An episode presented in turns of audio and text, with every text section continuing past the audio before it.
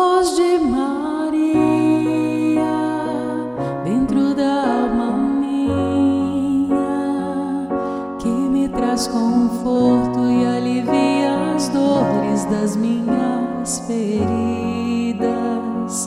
A voz de Maria. Olá, meu irmão, minha irmã, paz e bem. Convido que junto comigo, o Padre Kleber Palhoque, rezemos. Em nome do Pai, do Filho do Espírito Santo.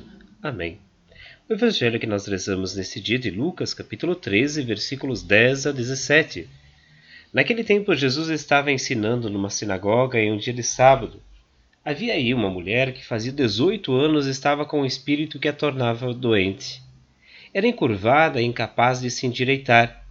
Vendo-a, Jesus chamou-a e lhe disse: Mulher, estás livre da tua doença.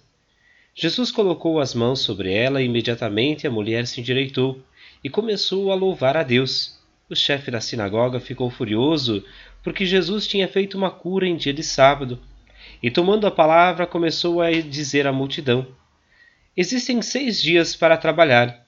Vinde então nesses seis dias para ser descurados, mas não em dia de sábado. O Senhor lhe respondeu: Hipócritas, cada um de vós não solta do curral o boi ou o jumento para dar-lhe de beber mesmo que seja dia de sábado?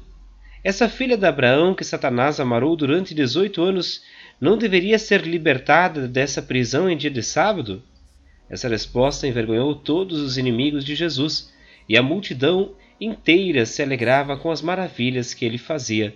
Palavra da salvação. Glória a vós, Senhor. Tão doce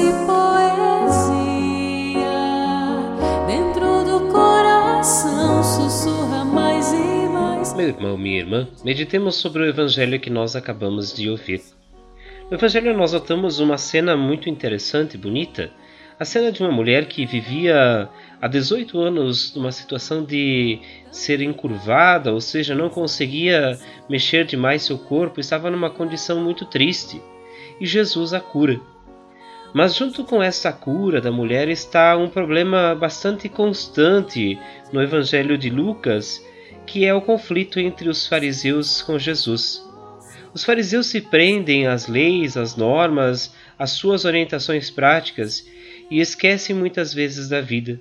Se preocupam mais em cumprir preceitos do que em cuidar a vida daqueles que cercam e que vivem com eles.